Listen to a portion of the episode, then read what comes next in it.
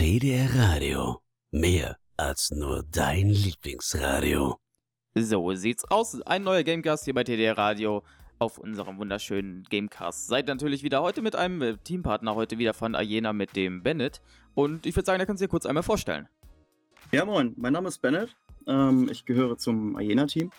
Ich habe damals äh, angefangen mit meinem kleinen Bruder ähm, den Game-Server aufzubauen. Ähm, das war 2013. Damals hat er mich gefragt, ob ich für ihn eine Stadt bauen kann, damit er auf seinem Hamachi-Server da seine Leute bespaßen kann.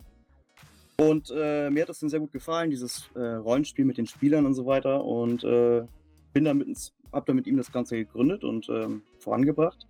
Und irgendwann war es dann so, dass wir ähm, eine Fantasy-Welt brauchten, äh, wo unser Server drauf spielt. Und das habe ich dann übernommen. Und seitdem arbeite ich halt daran und bin quasi maßgeblich dafür verantwortlich bei uns im Team. Wunderbar. Also, wie gesagt, auch nicht eine unbedeutende Rolle.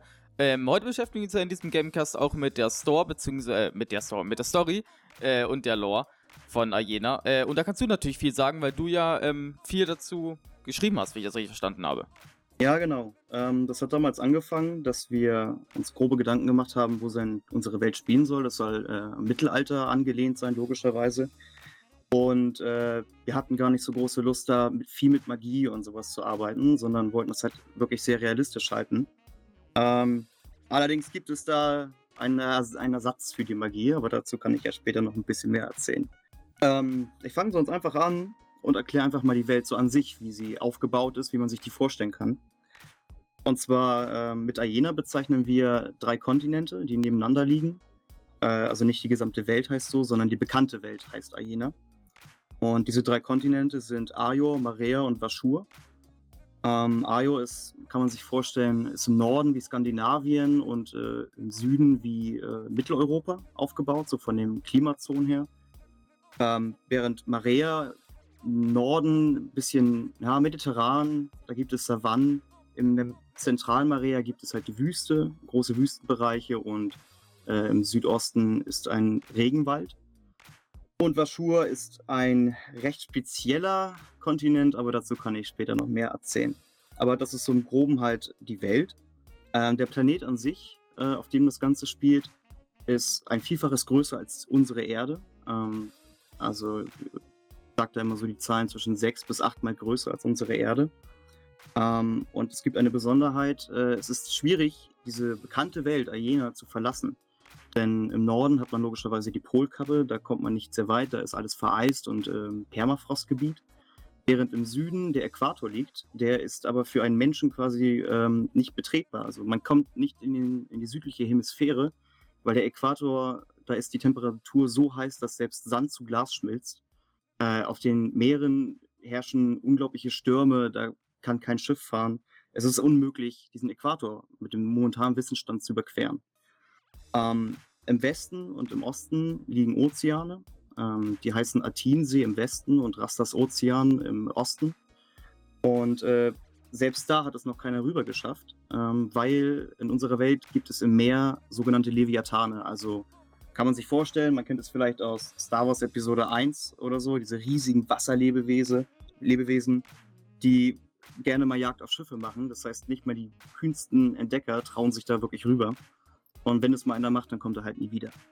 Und ansonsten, das wäre halt die Welt, äh, wie man sich die im Groben vorstellen kann. Äh, ist denn die Welt, äh, du sagtest ja, sie ist ja relativ groß oder viel größer als die Erde. Ähm, habt ihr denn in eurer Story vielleicht in der, ähm, oder in eurer Lore auch Eigenschaften, die vielleicht ähm, ja die echte Welt hat, zu den Klimazonen mit in die Story einfließen lassen? Oder ist das alles komplett aufgebaut auf, ähm, sag ich mal, der Traumwelt? Ähm, es gibt ganz also als ich diese Welt erschaffen habe, habe ich viel mit äh, Codewörtern gearbeitet. Ähm, das soll bedeuten, ich habe mir Gebiete ausgedacht, hatte aber noch keinen Namen für die. Und deswegen brauchte ich immer einen Namen dafür, ein Codewort, damit immer klar ist, worüber ich rede und woran ich gerade arbeite. So gibt es zum Beispiel das Gebiet Spanien oder es gibt das Gebiet äh, ja, Dänemark. Es gibt immer so Gebiete, die habe ich mir dann in der echten Welt, habe ich mir sehr viel mit Google Maps und sowas gearbeitet, habe mir angeguckt, wie sind da so die Klimabedingungen, und habe mich da immer sehr dran ja, entlang gehangelt, ne? dass man so wirklich einen realistischen Bezug hat. Äh, man kennt es vielleicht aus Minecraft, dass diese Biomgrenzen immer sehr krass sind. Du hast eine Wüste, dann kommt ein Fluss und auf der anderen Seite hast du plötzlich einen Tannenwald. Sowas gibt es auf unserer Welt absolut nicht. Bei uns ist alles so durch, ich habe dafür gesorgt, dass alles so durchdacht ist, dass es immer einen leichten Übergang gibt. Das heißt, wenn du die Wüste verlässt, kommst du natürlich erstmal in eine Savanne. Wenn du die Savanne verlässt, dann kommst du irgendwann in ein, ich sag mal, Toskana-ähnliches Gebiet. Und dann kommst du vielleicht in ein äh, Gebirge wie die Alpen und sowas. Also du hast immer so einen leichten Übergang, dass du manchmal gar nicht sagen kannst, wo fängt das Biom an und wo endet es. Und das habe ich, ähm, das kann man sehr gut erkennen auf unseren Karten.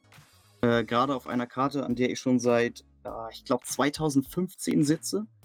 Da sind schon mehrere hundert Stunden reingeflossen. Die äh, hat, glaube ich, 11.000 mal 9.000 Pixel. Ähm, ich arbeite da mit Photoshop und GIMP dran.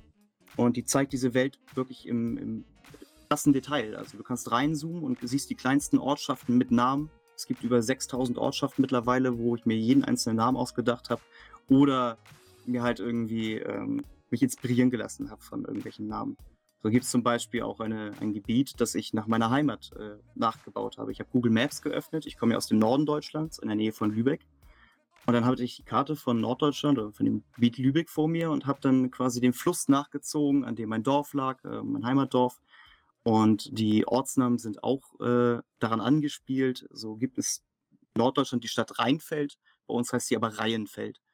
Oder sowas. So eine kleine Späße sind da drin. Ähm, und generell, es gibt auch Anspielungen auf Star Wars zum Beispiel, Ortsnamen, die äh, ein bisschen an Tatooine oder so erinnern. Nie eins zu eins übernommen natürlich, damit wir da keine Probleme mit den Namen haben, aber es sind halt witzige Orte, die man entdecken kann, wo man sagt, ah, Mensch, ich kann mir vorstellen, woher der Name kommt. Ist dann die Welt, du sagtest ja, es gibt ja schon relativ viele Ortschaften, 6000, das ist ja schon mal, sag ich mal, ein Stück, dass man da sagt, okay, da hat man sich, oder musste man sich ordentlich Gedanken machen. Man musste natürlich die Städte ähm, sich ausarbeiten. Ich denke mal, es wird ja nicht jede gleich aussehen, wie du sagtest. Ähm, wird es denn Ballungszentren geben? Also ist es so, dass wirklich ähm, die Welt gleichermaßen bevölkert ist? Oder ja, bevölkert würde ich sagen. Ähm, oder dass man jetzt auch, weiß ich nicht, kilometerweise nichts hat? Äh, ja, das ist auch, hat natürlich viel mit der Geschichte dieser Welt zu tun. Ähm, so gibt es halt Gebiete, die natürlich von, hauptsächlich von Menschen, das ist die äh, vorherrschende Spezies auf, diesem, auf dieser Welt. Äh, und die Menschen sind ja auch wie bei uns äh, auf der Erde dafür bekannt, dass sie sich ausbreiten und dass sie keine Grenzen kennen und äh, sich ja in, in, in Aaren tummeln und ganz viele Ortschaften so pilzen überall auf, vor allem an Flüssen und an äh, ja, Seen, da wo es Süßwasser gibt, vor allem gibt es viele Ballungszentren. Äh, aber wir haben auch Gebiete, vor allem im Norden, da wo halt sehr viel Frost ist, da ist es schwer zu leben und deswegen gibt es da so gut wie keine Ortschaften. Oder natürlich die Wüste, sehr schwer da zu leben. Unten Richtung Äquator wird es fast unmöglich zu leben. Da gibt es ganze ja, Gebiete, die sind größer als, als äh, Zentraleuropa und die sind komplett unbewohnt, weil es ist einfach unmöglich da als Mensch zu leben oder als eine andere Spezies. Ja, das heißt, äh, man wird auch, sag ich mal, Teile zu erkunden haben, wo es vielleicht nichts gibt. Ähm, ist denn bei euch in der Lore bzw. in der Story dann noch vorgesehen, dass man, sag ich mal, alte oder vergangene Sachen entdeckt? Gibt es sowas, dass man vielleicht Ruinen oder ähm, von vergangenen Zeiten Sachen? Auf dem, ja, also äh, du sprichst ja jetzt gerade den Minecraft-Server an. Äh, klar, wir werden da äh, Ruinen verteilen und auch Dungeons, die, die man erkunden kann. Äh, die werden auch meistens gar, also so gar nicht darauf hingewiesen, da und da findest du eine Ruine, sondern die sollst du selbstständig äh, finden. Äh, was aber, was ich einmal herausstellen muss, ist, die Lore und Minecraft haben sich vor Ewigkeiten getrennt. Damals war es noch so, die Lore wurde für den Minecraft-Server geschaffen. Dann war es aber dann irgendwann so, dass die Lore weiterentwickelt war als der Server. Und jetzt ist es so, dass der Server sich an die Lore hält. So als würde man ähm, einen Minecraft-Server über das Herr der Ringe-Universum machen. Da kannst du ja nicht alles eins zu eins nachbauen, aber du versuchst dich dran zu hangeln. Äh, die ganzen Ortschaften, von denen ich gerade gesprochen habe, die 6000, die wird es äh, auf dem Minecraft-Server nicht geben, weil das überlassen wir dem Spieler, sie zu bauen. Wir bieten halt unsere Abwindstätte, das sind ja diese drei, die auch schon letztens Guido und Lennart angesprochen haben in dem letzten Podcast. Ähm, aber wie gesagt, die ganzen Ortschaften, die auf dieser Lore-Karte sind, die wird es nicht geben. Wir möchten, dass die Spieler diese Ortschaften bauen.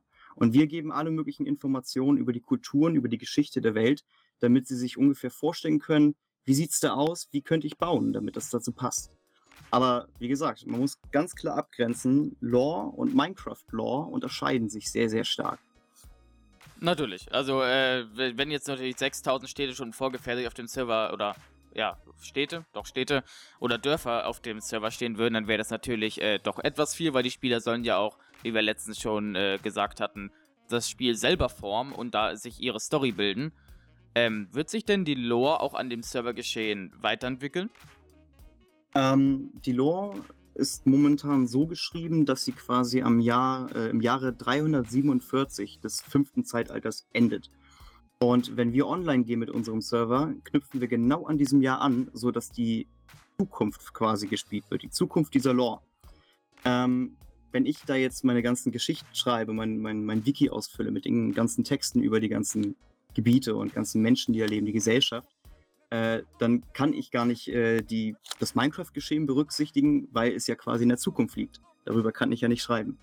Gibt es denn in der Lore schon Hinweise vielleicht auf zukünftige Entwicklung? Also sind da Sachen vielleicht geschrieben, die auf Sachen hindeuten, die sich dann zukünftig auf dem Server entwickeln werden, also schon vorgesehene? Oder soll der Spieler komplett selber das formen? Also, da die Geschichte sich äh, bis zum fünften Zeitalter krass entwickelt hat, darauf kann ich ja später nochmal eingehen, was da so alles in, in der Vergangenheit passiert ist, äh, bilden sich auf jeden Fall sehr viele Konflikte heraus. Also gerade ähm, zwischenstaatliche Streitigkeiten und Religionskriege, die sich androhen oder Bürgerkriege, die bevorstehen. Äh, wie das später dann im Server umgesetzt wird, ist dann noch fraglich, weil das ist noch nicht so weit ausgearbeitet. Aber ich kann mir gut vorstellen, dass genau diese Konflikte, gerade auch ähm, der, die Bekämpfung verschiedener Spezies zum Beispiel. Es gibt ja nicht nur Menschen, es gibt auch andere Spezies. Da gibt es ja androhende Vernichtungskriege, um eine Spezies zu vernichten. Und das wird höchstwahrscheinlich, kann ich fast garantieren, dann auch später bei uns im Minecraft-Server umgesetzt, dass das Teil der Story wird. Welche Spezies, wenn du es gerade eben schon sagtest, spielen denn noch eine Rolle? Vielleicht in der Lore oder eine bedeutende Rolle? Die Spezies sind tatsächlich sehr vielseitig. Ähm, ich würde sonst einfach mal anfangen, wie diese Welt eigentlich begonnen hat und welche Spezies so am Anfang der Welt oder der Zeit herrschte oder auf dieser Welt halt rumwandelte. Und zwar, ähm, wie gesagt, wir befinden uns im fünften Zeitalter und die Zeitrechnung begann im ersten Zeitalter. Man kann zwar noch nicht genau sagen, wie lange das überhaupt her ist. Es beschreibt eigentlich nur den Ursprung von allem. Das wird das erste Zeitalter genannt. Zu diesem Zeitpunkt lebten halt die Lebewesen. Welche das sind, ist unklar.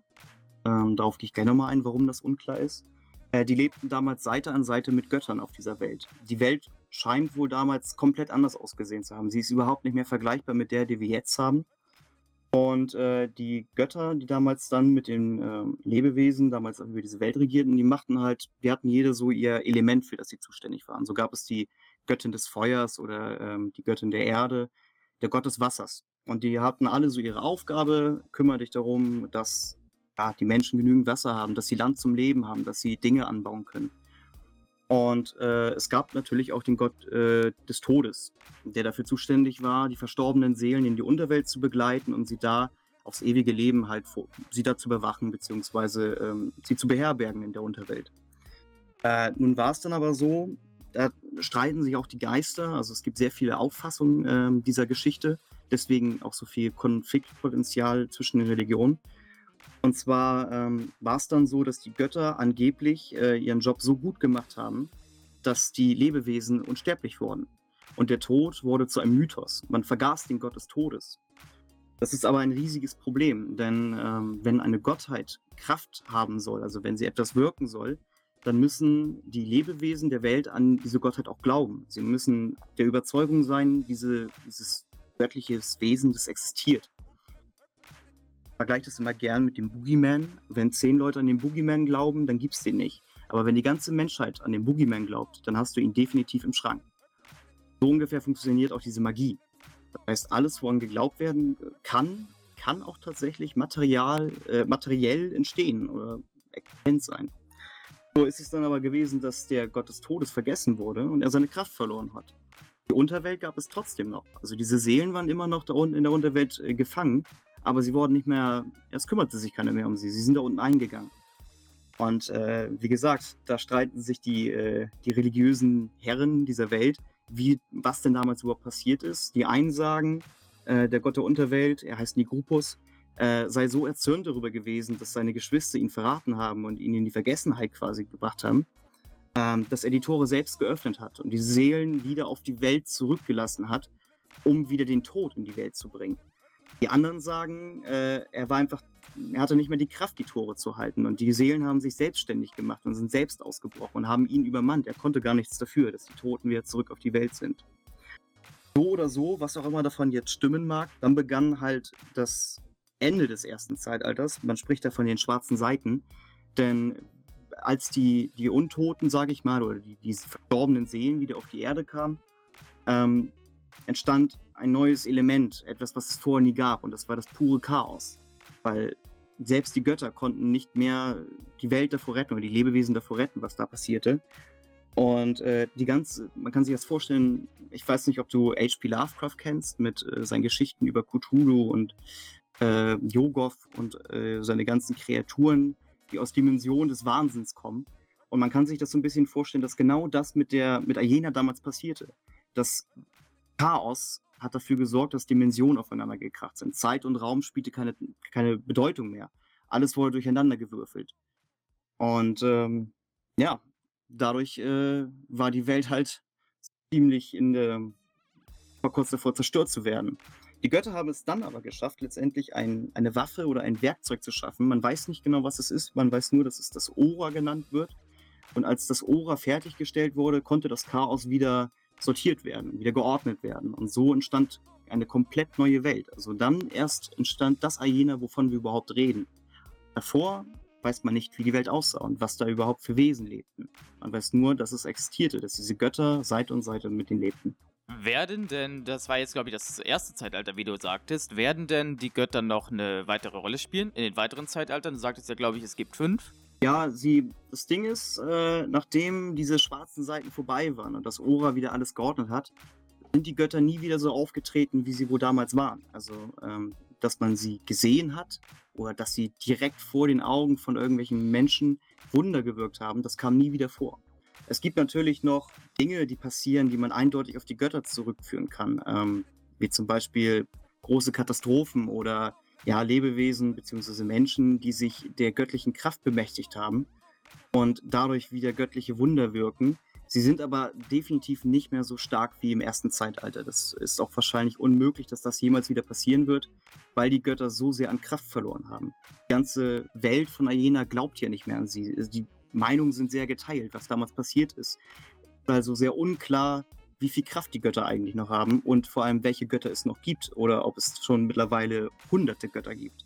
Also werden die Götter wahrscheinlich ja so im Schweben gelassen. Das heißt, äh, man weiß nicht genau, wie du eben sagtest, ob halt äh, genug Glaubenskraft von den Leuten noch da ist, damit diese Götter halt äh, ja real wirken. Oder ob halt äh, jeder sich jetzt sein, mal seinen eigenen Gott denkt, wie du sagtest. Das zweite Zeitalter. Was ist denn da das Hauptthema? Das zweite Zeitalter wird jetzt in der Geschichtsschreibung die Strophen von Marea genannt.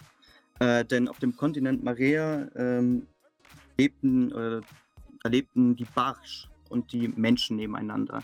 Die Barsch äh, kann man sich ein bisschen vorstellen wie eine Mischung aus Ork und Troll. Wir wollten sie nicht Orks nennen, deswegen haben wir ein eigenes Wort für sie entwickelt, einen eigenen Namen. Wir nennen sie die Barsch. Vier Meter große Hühn mit, mit klumpigen Gesichtern, mit Hörnern auf der Stirn. Ähm, so ein bisschen haben sie was von einem Ochsen.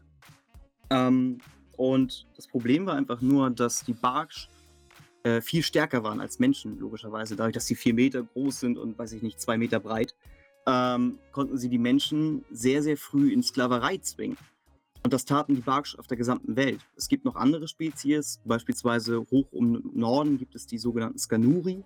Das sind, ähm, sag mal, Wolfsmenschen oder Fuchsmenschen. Äh, die wurden ebenfalls versklavt. Es gibt in den Gebirgen gibt es die Dravak. Ähm, Dravak sind bei uns die Zwerge. Die sind auch ziemlich angelehnt an die typischen Zwerge, wie man sie so kennt, mit dem großen Unterschied, dass sie nicht unter dem Berg, sondern auf dem Berg leben. Ähm, die wurden auch von den Barsch versucht in Sklaverei zu zwingen. Äh, nur, dass da sie in ihren geschützten Bergen lebten, konnten sie sich sehr lange gut isolieren und das schützen. Es gibt noch, äh, muss ich überlegen, die äh, Civitaner. Das sind eine Mischung aus, man kann sich das vorstellen, Kobolden und äh, kleinen. Die leben in, in, verschlagenen Wäldern, auch gut isoliert. Also sie konnten sich auch recht gut vor den Barks schützen. Und äh, Draganen. Draganen sind Echsenmenschen, die wurden äh, genauso wie die Menschen in äh, Sklaverei gezwungen. Also äh, Menschen und Ragan waren die Spezies für die Barksch, die sie als, ja, nicht nur als, als Arbeiter nutzten, um selbst nicht arbeiten zu müssen, sondern auch als Futter. Also Menschen wurden auch von den Barksch gefressen. Dafür waren sie eigentlich da. Es war Nutzvieh für sie. Und eine wichtige, sehr, sehr wichtige Spezies auf unserer Welt sind die sogenannten Dulesen. Dulesen sind von der Gestalt her ähnlich wie die Menschen. Ähm, sie sind meistens etwas kleiner und haben leuchtend blaue Augen und leben deutlich länger. Und woher die Dulesen kommen, weiß man bis heute nicht. Ihre einzige Heimat, wovon man wirklich sprechen kann, ist eine Insel in dem Gebiet Ora. Äh, das ist eine Insel, kannst du dir so groß vorstellen wie, ich sag mal, Irland. Und da leben sie drauf und sie verteilen sich auf der gesamten Welt, um äh, herauszufinden, woher sie eigentlich kommen. Weil das ist durch archäologische Funde konnte man sich so ein bisschen erklären, wie Menschen entstanden sind, wie sie sich in der Zeit der Dunkelheit entwickelt haben. So ein bisschen Evolutionstheorie ist damit drin. Genauso wie bei den Barksch, da kann man sich das auch einigermaßen erklären. Aber die Lesen scheinen einfach aufgeploppt zu sein und äh, haben keinen wirklichen Ursprung. Und ihre Aufgabe ist es deswegen, haben sie sich selbst gesetzt, herauszufinden, woher sie eigentlich kommen. Und deswegen sind sie bis jetzt, bis ins fünfte Zeitalter, die Weisen und Wissenden, denn sie sammeln das gesamte Wissen der Welt und äh, bringen es auf ihre Insel. Das heißt, ähm, das zweite Zeitalter ist mehr so ein düsteres, weil halt ja die Menschheit und generell alle Formen von Leben äh, ja versklavt werden oder generell in Gefangenschaft leben. Wird sich dieses, sag ich mal, dunkle Zeitalter denn mit in die drei fortführen oder wird sich das dann äh, schlagartig ändern? Äh, man könnte genau genommen sagen, dass jedes Zeitalter dunkel war. Ayena ist kein Ponyhof. Also es ist immer etwas Schreckliches passiert und jedes Zeitalter hat so seine Punkte, wo man sagen kann, ach, da will man auf keinen Fall leben. Äh, das zweite Zeitalter, wie du schon sagtest, alle werden versklavt, alles ist unterdrückt, ist natürlich schrecklich, aber was danach kam, ist auch nicht viel besser. Ähm, auch wenn die Menschen es am Ende des zweiten Zeitalters geschafft haben, sich aus der Sklaverei zu befreien, und zwar auf dem Kontinent Marea gab es die erste Menschenstadt. Man nannte sie damals Wanra. Heute heißt sie Wanrari. Sie existiert noch. Ist übrigens auch auf unserem Minecraft-Server äh, eine Adventstadt, nämlich die in der Wüste.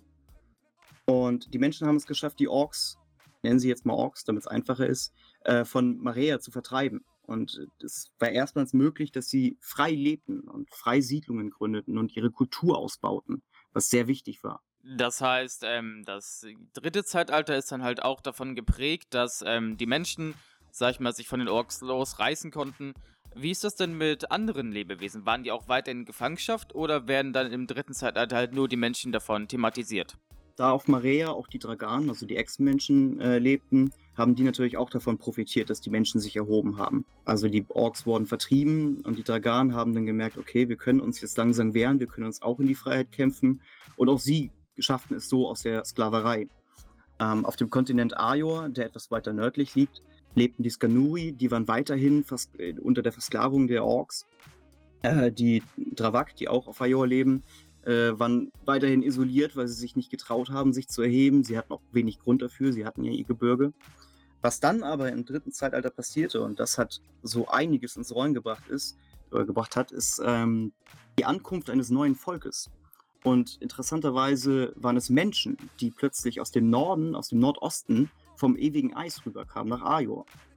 Denn die sogenannten Altblüter äh, kommen von einer fernen Welt. Man weiß nicht genau woher. Man schätzt, dass im Westen ein weiterer Kontinent liegt. Man nennt ihn Eukania. Und man glaubt, dass die Altblüter vorher, also vorher auf Eukania lebten. Nur Eukania soll halt zugefroren sein, weswegen die Altblüter fliehen mussten um ein neues Land zu finden, an dem sie Dinge anbauen konnten, in dem sie leben konnten. Und so haben sie es dann plötzlich nach Nordajor geschafft, auf die Landmasse von Kampala. Und dort trafen sie auf die Barsch. Und für sie waren es direkt die Dämonen des Eises. Die haben sie direkt als Feinde erkannt und äh, attackiert. Und deswegen hatten die Barsch das riesige Problem, dass aus dem Süden die Menschen der, von Marea, also die Miraben werden sie genannt, äh, von Süden aus sich ausgebreitet haben und die Barks zurückgetrieben haben und plötzlich kamen aus dem Norden auch noch Menschen, die Altblüter, die sie von oben dezimiert haben. Die Altblüter stießen dann irgendwann auf die Skanuri und halfen den Skanuri auch aus der Sklaverei. Und diese gesamte Herrschaft der Barsch wurde im dritten Zeitalter komplett zerrüttet, so dass es heute kaum noch Barsch gibt. Es gibt noch welche im Norden, auf der Insel Lordland. Da sind sie recht isoliert, aber es ist eine, äh, keine schöne Insel. Es ist dauerhaft zugefroren, da ist es sehr schwer, etwas anzubauen. Äh, es kalt und, und steinig. Es ist echt, man will da nicht wohnen. Und auch die Barks wollen da natürlich nicht wohnen. Aber sie wurden dahin gezwungen, weil die Menschen waren einfach zahlreicher. Und dadurch, dass sie intelligent waren, also intelligenter und geschickter im Handwerk, konnten sie zurückgedrängt werden. Welche Rolle spielen denn die Menschen oder sind die Menschen später auch auf die, sag ich mal, flüchtigen Menschen gestoßen? Oder ist das nicht thematisiert, wie die damit umgegangen sind? Weil ich würde sagen, es ist ja schon komisch, wenn da plötzlich irgendwelche Leute auftauchen aus dem eigentlich, sag ich mal, totgeglaubten Bereich. Ja, ähm, auf dem Kontinent Arior trafen dann irgendwann erstmals Altblüter und Miraben aufeinander. Das waren natürlich völlig unterschiedliche Kulturen. Die Altblüter hatten keine Ahnung von der Göttergeschichte des ersten Zeitalters. Sie glauben an Tiergötter. So zum Beispiel an den Walvyre oder den Bären Ralme. Das waren für sie war halt ein Kulturcrash, der da entstand. Ne? Die sind aufeinander gestoßen, waren sich völlig fremd. Das Einzige, was sie verbunden hat, war so eine grobe äußere Ähnlichkeit. Aber logischerweise über die Jahrhunderte oder Jahrtausende äh, haben sie sich trotzdem miteinander vermischt. Und da sie derselben Spezies angehörten, entstand so quasi eine neue ethnische Gruppe, die man heute die Ajoren nennt und vorzugsweise halt auf Ajor leben. Quasi eine Mischung aus den Menschen der Wüste und den Menschen des Eises.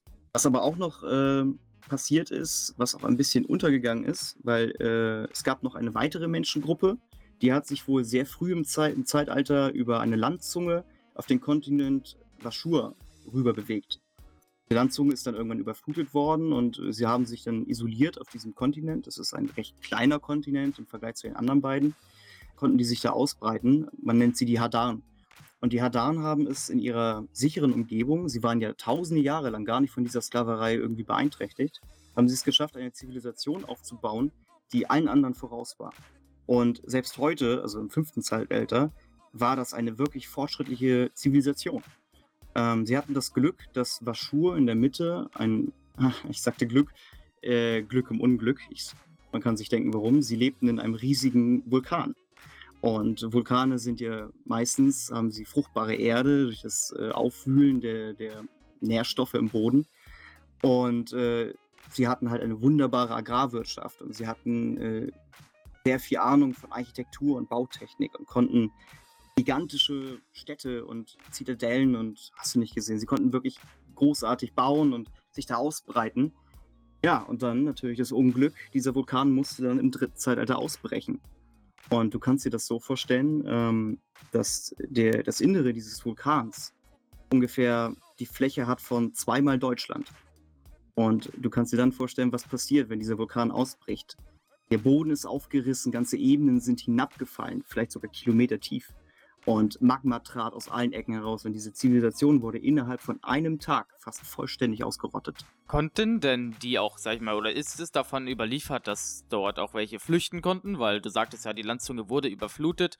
Das heißt, sie waren ja eigentlich recht isoliert. Ja, sie haben ähm, es natürlich aus der Not heraus geschafft, äh, die Weltmeere in alle Richtungen zu erkunden. Sie mussten es ja, sie mussten ja irgendwie von diesem, von diesem Kontinent runter, weil äh, der gesamte Kontinent von dem Vulkanausbruch betroffen war.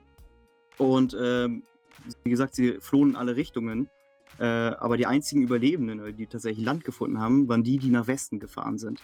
Denn im Westen kommt der Kontinent Ajor und dort liegt auch die Insel Arlu. Und auf Arlu haben sie sich dann neu eingesiedelt. Also es gibt die Kultur der Hadaren, gibt es heute noch. Äh, sie ist nur halt nicht mehr ansatzweise so, wie sie damals war. Sie mussten sich neu anpassen. Sie mussten wieder ein, ein, eine neue Gesellschaft aufbauen. Und deswegen ist sie mit der damaligen nicht mehr zu vergleichen. Das heißt, es ist auch ein großer Teil ihres Wissens und ihres Könnens verloren gegangen. Ganz genau. Da, man geht davon aus, dass sie in der Technik auch viel weiter waren als heute. Ähm, aber davon ist halt nichts mehr überliefert, keine schriftlichen Aufzeichnungen mehr. Das ist quasi alles verloren gegangen. Die Dulesen, wie ich schon sagte, die erkunden ja die Welt nach neuem Wissen oder nach vergangenem Wissen. Die finden diesen Kontinent Washu natürlich unglaublich spannend. Sie wollen wissen, was damals die Hadaren alles geschafft haben und erkunden die ganzen Ruinen. Heute ist das Zentrum dieses Vulkans, äh, man nennt sie jetzt die Ascheebene, äh, sie zeugt noch ein bisschen von der Zivilisation von damals. Es gibt noch alte Mauerreste oder alte Gebäudereste, die da stehen. Natürlich völlig zerfallen oder verschmolzen durch Magma. Ähm, und die Dulesen hoffen immer noch, dass man da was findet, aber es ist nicht sehr einfach, da das Gebiet zu erkunden, weil die, der Himmel ist durchgehend von Aschewolken verhangen. Es regnet Asche fast durchgehend, weil äh, Teile des Vulkans immer noch aktiv sind. Nach mehreren tausend Jahren ist er immer noch aktiv. Ja, an der Ascheebene ist es halt schwierig zu leben oder generell hin und her zu laufen oder zu wandern. Das heißt aber ja, dass dieses Gebiet trotzdem, sag ich mal, bekannt ist, aber man schafft es halt nicht, dort nochmal Fuß zu fassen und da nochmal vielleicht alte Überreste zu sichern. Im Zentrum nicht. Also die Ascheebene ist da quasi unmöglich, da noch zu leben. An den Randgebieten, also um den Vulkan herum, an den Küsten Vaschurs, äh, da haben es mittlerweile wieder neue Zivilisationen geschafft, Fuß zu fassen. Gerade die Altblüter haben sich im Norden angesiedelt, äh, im Süden sind Miraben rübergekommen, die haben sich der, diese neuen Land oder diese unerschlossenen Landmassen zu eigen gemacht. Genau, und die beleben den äh, Kontinent mittlerweile wieder neu. Ähm, der Kontinent war ja vorher, wenn ich das richtig verstanden habe, relativ unbekannt. Das heißt, in den Zeitaltern davor, da war dieser Kontinent für die, sag ich mal, auf dem Hauptkontinent lebenden Menschen gar nicht bekannt. Das heißt, sie haben parallel voneinander gelebt. Ganz genau. Die hatten keinen Kontakt miteinander. Äh, die Menschen hatten ja gar nicht die Möglichkeit, groß mit der Seefahrt irgendwas zu machen, weil sie ja unter Sklaverei her äh, lebten. Ähm, die Barks selbst haben auch keine Schiffe gebaut, weil brauchten sie nicht. Sie haben das Land ja beherrscht, also wozu noch durch die Gegend fahren. Außerdem waren sie auch eher in so Stämm Stemmkulten unterwegs, also ähm, mit, mit großen Handel und sowas war da nichts. Die hatten eher so ihre kleinen Grüppchen, mit denen sie lebten. Und alle anderen Zivilisationen, die hatten keine Schiffe. Auch die Hadaren haben keine Schiffe gebaut. Sie hatten ihre Insel und glaubten, sie wären da alleine auf dieser Insel und bräuchten gar keine neue Landmasse. Sie waren ja da in ihrem kleinen Utopia. Und erst als der Vulkan ausgebrochen ist, da hat man festgestellt, Mensch, da gibt es ja noch einen Kontinent. Ja, und ich sehe gerade, unsere Zeit läuft uns langsam davon, aber ich würde sagen, dann endet nämlich diese Gamecast-Folge hier. Wir werden aber sicherlich in dem weiteren Gamecast nochmal über die weitere Lore sprechen, denn wir sind ja doch lange nicht am Ende, da wartet uns ja noch einiges. Zum Nachhören könnt ihr diesen Gamecast natürlich immer wieder auf tdr-radio.de slash Gamecast nachhören. Weitere Folgen und Bonuselemente wie dieses hier werden natürlich dort immer gelistet und sind zum Nachhören auf Spotify, Deezer und wo auch immer ihr seid. TDR Radio, mehr als nur Radio.